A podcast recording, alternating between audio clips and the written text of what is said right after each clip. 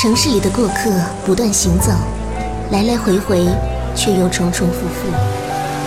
穿梭在人群中，表情、表情、姿态、姿态、心境、心境，渐渐失去温度。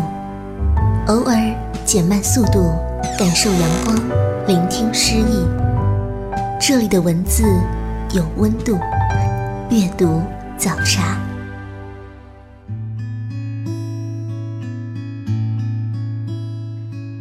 各位听众，欢迎收听阅读早茶，我是西西。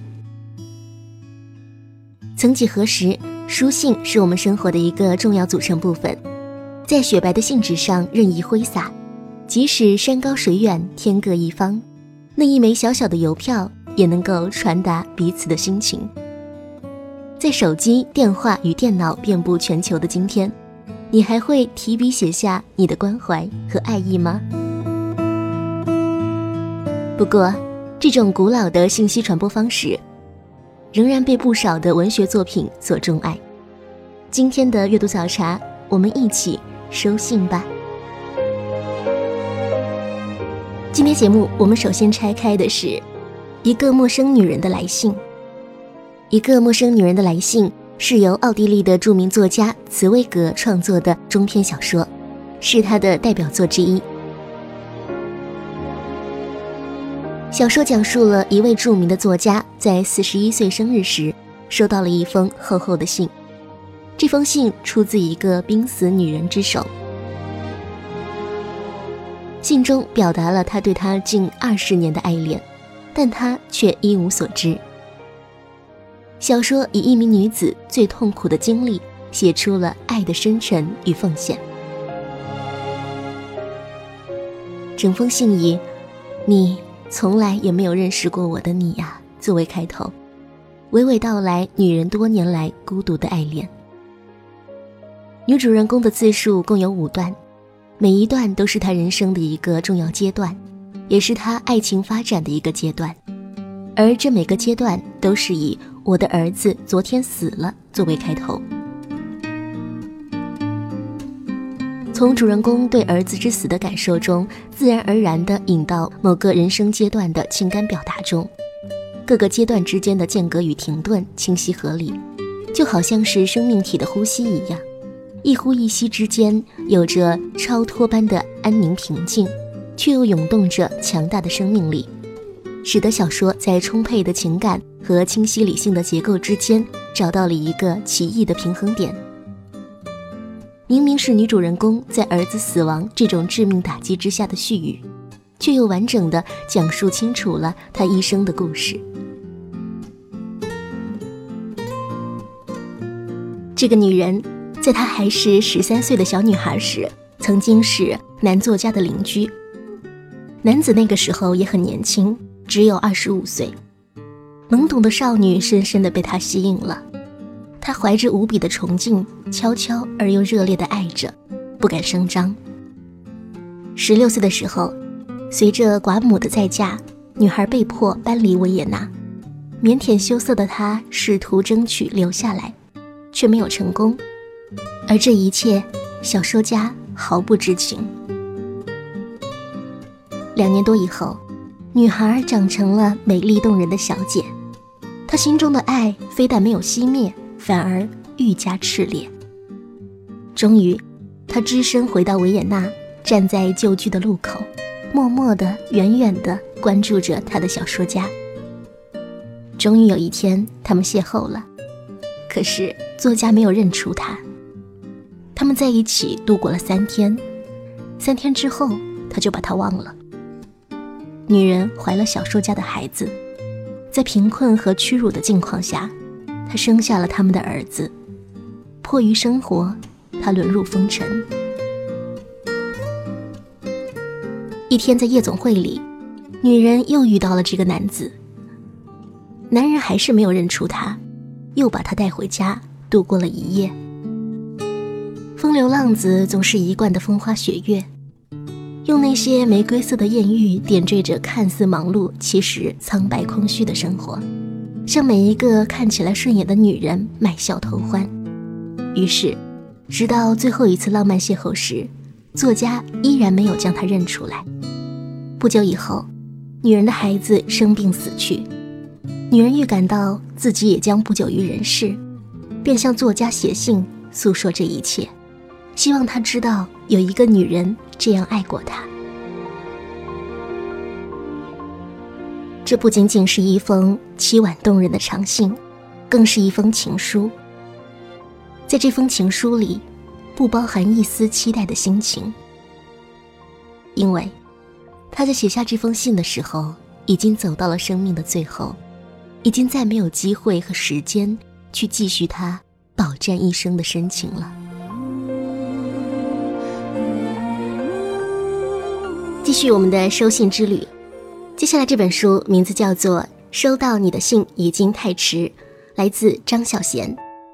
这本书是张小娴在二零零六年三月份出版的言情小说，讲述的是一个女子的爱情成长史。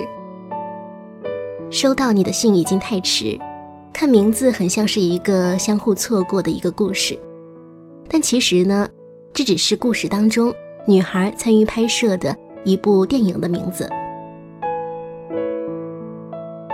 女主角珍丽是一个爱自由的疯女孩，她向往小小生命里的大轰烈，等待着属于她的一百分男生。因为在暑期参与了一部名叫做《收到你的信已经太迟》的电影拍摄，而引发了一连串离奇的注定，牵动着她和周围人的命运。甄丽参与电影拍摄期间。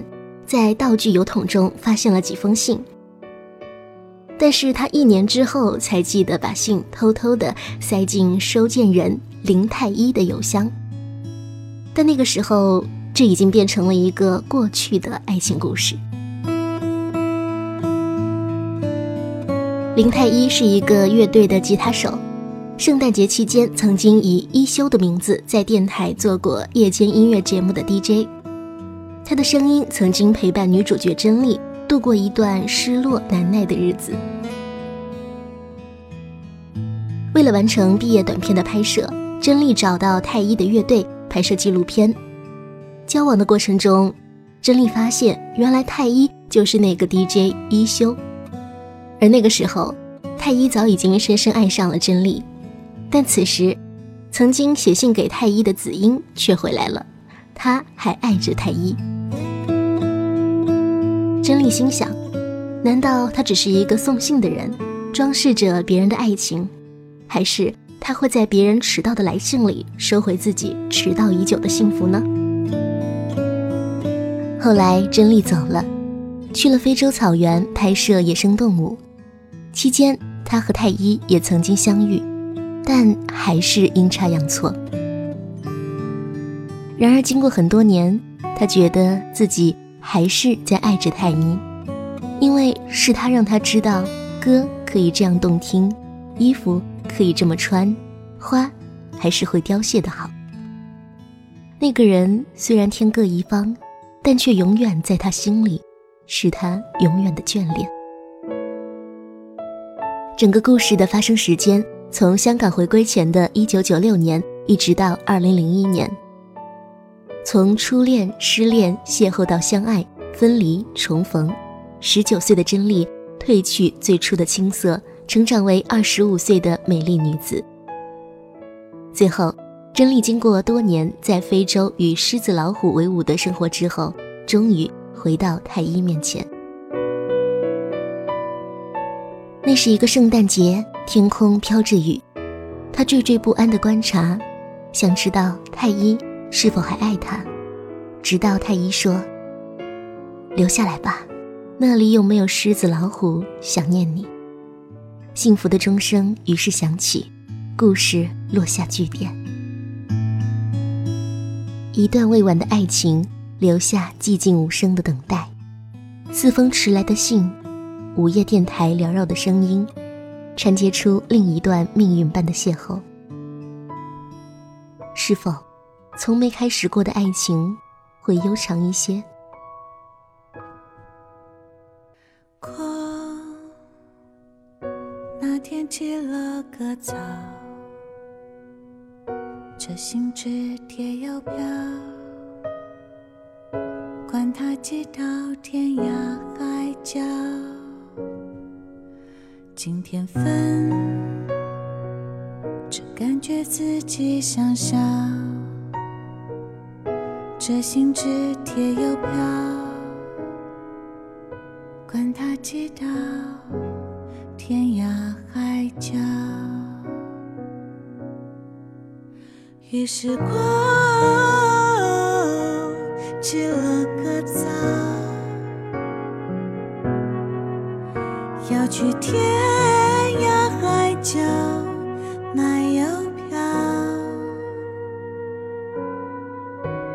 于是今天分就是想象，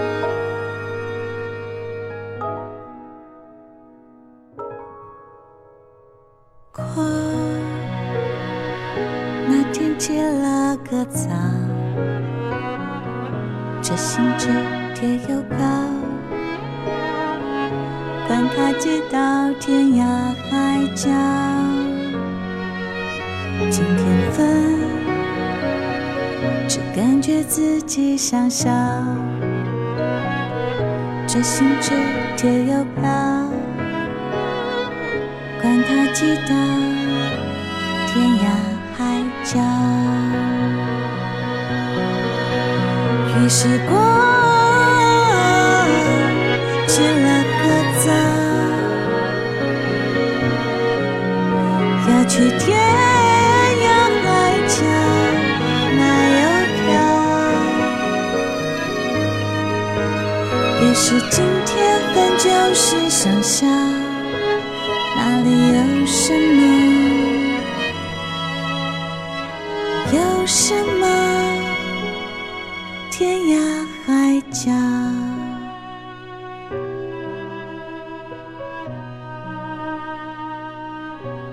在卖邮票。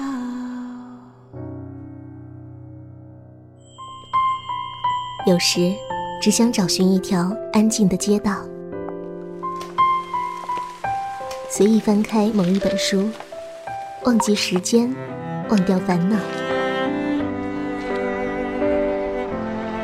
在您耳边的是阅读早茶。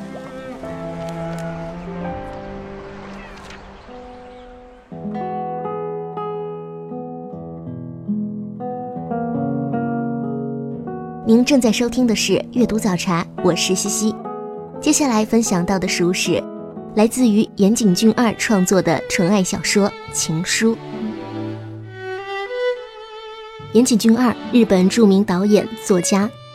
作为导演，他以影像清新、叙事独特、画面纯粹、情感细腻获得极大好评。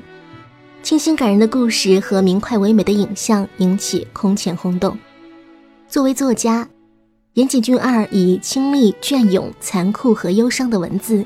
书写青春物语，书写成长疼痛，字字句句犹如涓涓细流，静静地流淌到心里，使人于不经意间被深深打动，细致精美到让人无法抗拒。代表作有《情书》《燕尾蝶》《关于莉莉周的一切》《花与爱丽丝》和《华莱士人鱼》等等。《情书》的故事是由一个同名同姓的误会开始。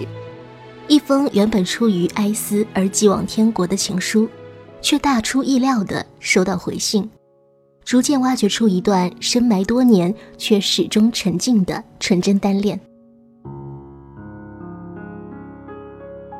日本神户某个飘雪的冬日，渡边博子在未婚夫藤井树的三周年忌日上，陷入到悲痛和思念之中。博子在藤井树的中学同学录里找到了他在读书时的地址。由于抑制不住对爱人的怀念，博子按照这个地址给远在天国的藤井树寄去了一封充满问候和思念的书信。不可思议的是，不久之后，博子竟然收到了署名为藤井树的回信。经过进一步了解，这个藤井树是一个年轻女子，而且她还曾经是男性藤井树的同班同学。原来是博子从同学录当中误抄了他的地址。为了多了解一些男友在中学时代的情况，博子继续和女性藤井树保持书信来往。而藤井树在不断的回忆中，竟逐渐发现，中学时代那个和自己同名同姓的少年，曾经对自己产生过一段真挚的感情。那个时候的男生藤井树是一个慵懒木讷又特立独行的少年，会站在白色窗帘飘起的图书馆，翻阅一本鲜有人问津的书册，然后让那个共用的名字醒目的被记录在借书卡上，像是一份纪念，纪念纯粹的青春年少。对那个同名女孩的喜欢，他从来都是淡淡的看着对方。哪怕是那个与女孩藤井树道别的时候，他依然只是用一本要归还的《追忆似水年华》和平静的神情装点别离。这样婉转的情谊，最终在博子的追问之下，水落石出，真相大白。全书的结尾，同校的学妹们找到女孩阿树，送上了那本久违的《追忆似水年华》。里面那张牵着藤井树名字的借书卡背后，画着中学时期女孩藤井树的素描。淡淡的勾勒，让过往的点点滴滴再次浮现，温暖在内心如涟漪层层蔓延。年少的青葱时光如此令人动容。整个故事始终没有出现过一封真正意义上的情书，却又被写满年华细碎记忆的书信贯穿。那封隐匿着的纯净而又透明的感情，在封封书信中被重新拼凑，娓娓道来。女主角博子对阿树的眷恋，两个藤井树之间朦胧的情感，都没有由于藤井树的意外死亡而枯萎。虽然经历了岁月的洗礼，但真挚的感情没有被磨灭。生命是短暂的。而爱情是永恒的。在精心描绘爱情的同时，岩井俊二还着意表现了对逝去岁月的怀念和追忆。过往的爱情和青春，也正是在主人公的回忆中逐渐清晰复活。而情书当中所构建的那个美好的中学时代，可能也正是岩井俊二和很多人最为温馨纯洁的回忆。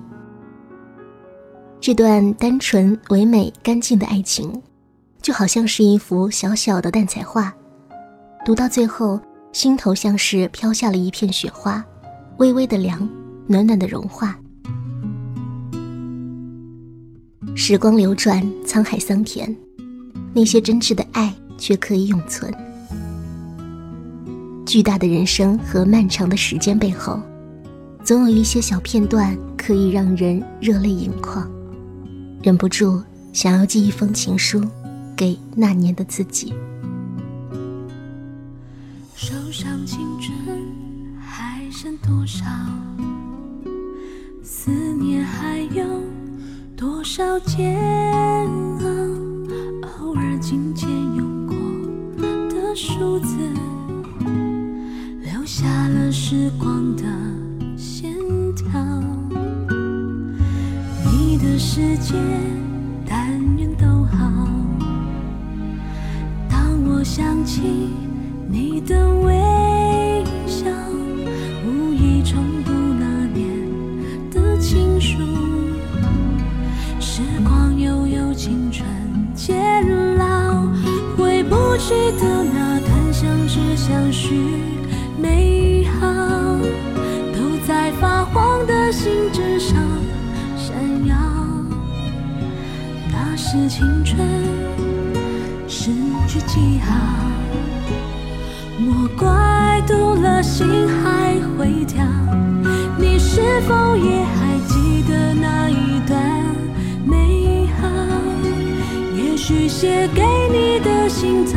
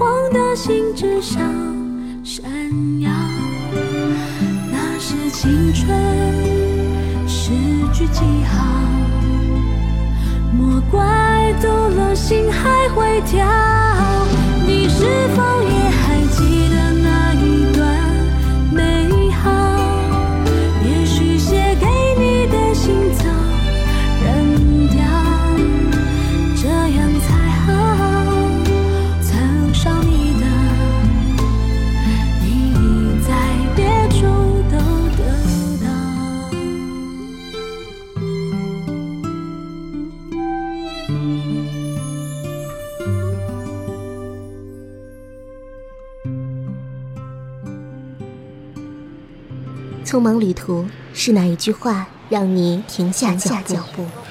孤单生活是哪个篇章触动你的心灵？阅读早茶，与你分享文字里的风景。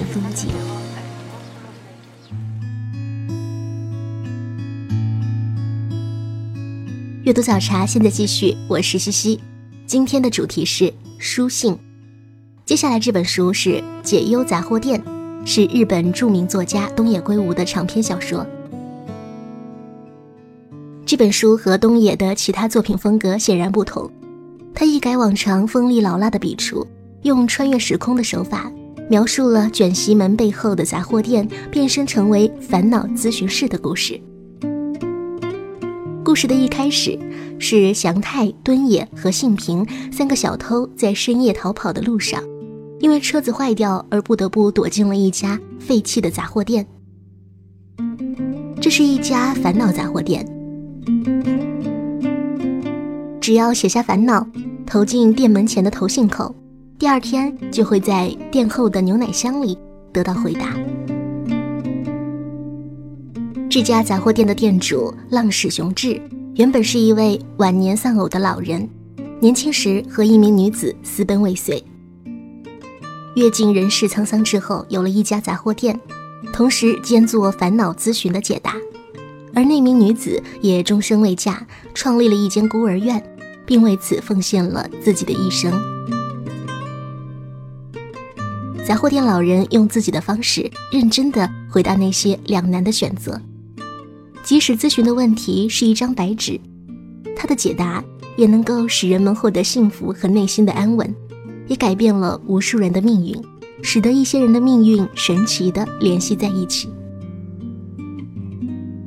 更为神奇的是，浪矢杂货店的信箱具有穿越的能力，通过一个废弃的牛奶箱和一个卷帘门，连接着过去和未来。那些在老人过世之后投递过来的信件，穿越时空到了三个小偷手里。如果说三十年前的人向今天的你请教人生问题，你会怎么回答呢？面对来信者的烦恼，三个小偷在继续逃亡和留守的选项当中，选择了为他们解答问题。于是，能够预知未来的小偷们开始充当浪矢先生，给投信者回信。他们的回复有瞎扯胡闹的忠告，也有窝心的安慰。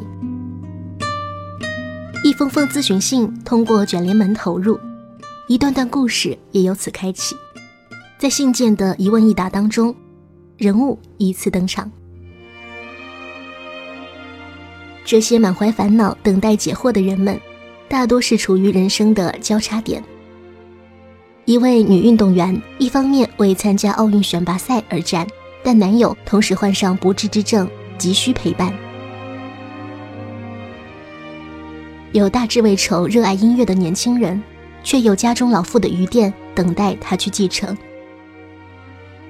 有少女为金钱和个人事业而彷徨，也有男孩在随欠债的父母出走前茫然迷失方向。甚至是浪矢老伯本人，也有一段为爱情神伤的过去，在一封尘封多年的信当中剖白了衷情。一开始会以为解忧杂货店是几个独立的小故事，但是到后面你会发现，这几个小故事之间都存在着一些奇妙的联系。东野圭吾用自然而简洁的语言，将这些不同的故事通过杂货店这个客体紧密衔接起来，环环相扣。解忧杂货店毫无疑问有着治愈系作品的特点，作者用温柔的笔触抚慰人们心中的种种烦恼。但作者的意图又绝不止于慰藉困境当中的人们。这些看似在杂货店老板的帮助下找到人生方向的人们，到最后都会发现，他们只是按照自己的意图来理解了老板的回信。人生的答案只有自己能给。正如杂货店老板所说，这些来咨询的人都只是内心破了个洞。重要的东西正从那个破洞逐渐流失，而他所做的，只是激发他们内心真实的想法，让他找到正确的道路。是啊，世界那么大，总会有人愿意为你解烦忧，但真正能够起作用的，只有自己。在谈起这部特殊作品的时候，东野圭吾说道。如今回顾写作过程，我发现自己始终在思考一个问题：站在人生的岔路口，人究竟应该怎么做？我希望读者在眼倦时喃喃自语：“我从未读过这样的小说。”浪矢爷爷回复的最后一封咨询信，也正是东野写给所有迷茫的人的。一切全在你自己，一切。都是自由的，在你面前是无限的可能。看你在摇椅上吃围棋，一个人在客厅，只剩下壁炉在燃烧的。声音，画面像离家时的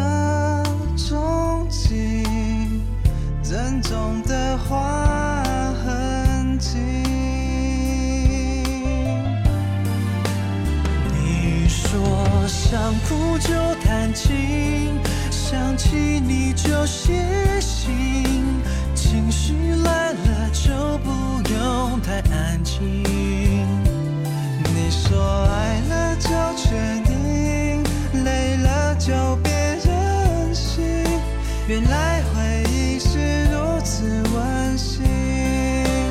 你说想哭就弹琴，想起你就写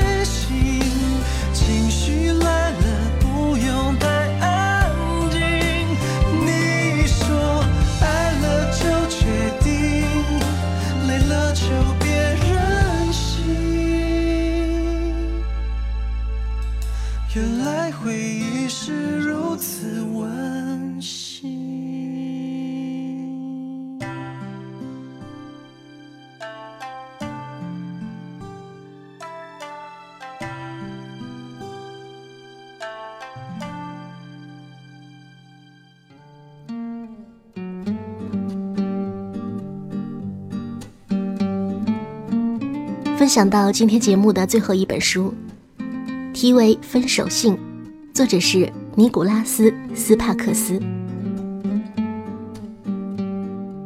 尼古拉斯·斯帕克斯是美系纯爱小说的畅销作者，作品在全美发行超过五千万册，海外销量超过一千二百万册。《分手信》是作者的第十一部作品。守信的故事是你我都有可能面对的爱情课题，主人公的喜怒哀乐和人生起伏，带给我们一个个沉浸在感情世界当中的忘我片刻，也带领我们去寻找爱的真意。小说全部采用第一人称，以回忆的方式带着读者走进主人公约翰的爱情世界。整部小说描述的几乎都是男女主人公的爱情发展，从相识相恋到最终无奈分手。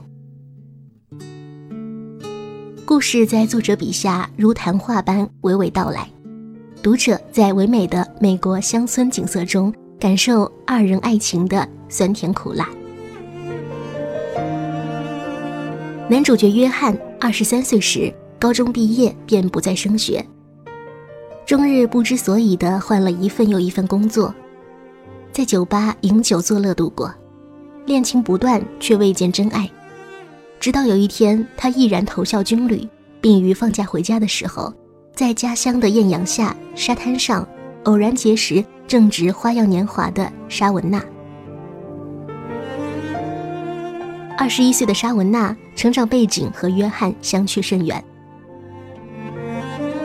不同于约翰的放浪形骸，他单纯、善良、率真，有坚定的理念和信仰，有明确而清楚的目标。透过莎文娜，约翰重新认识了自己，也重新认识了爱情。甜蜜的相处时光总是短暂的，约翰必须回到军队，甚至被派出海外。时间一天又一天过去，这段靠书信维系。偶尔得以见上一面的远距离爱情，终因沙文娜的一封分手信而画下句点。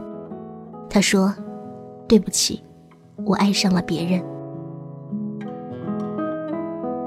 陷入心碎绝境的约翰，没有立刻打电话给沙文娜，也没有立刻飞回家乡，只是把信折好放回信封里，决定去哪里都带着它，就好像是带着战场上所受过的伤。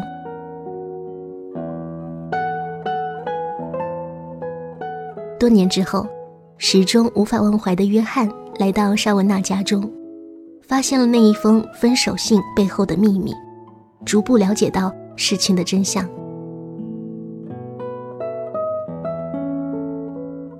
两个曾经相爱的人重逢，一开始总是想让对方了解自己这段时间做过什么，但是真的再次遇见时，倾诉的愿望似乎已经没有那么强烈。不管曾经多么的迷恋和热衷，最后都因为空白段落而沦为陌路。这是一本可以用来疗伤的书，记录着亲情、友情和爱情，记录着人生的温暖和无奈。正如书中所说，他们的爱情唯有细腻的人能体会，心中无爱的人无法懂得。今天的阅读早茶就是这样，我是西西，我们下期再会。如果我是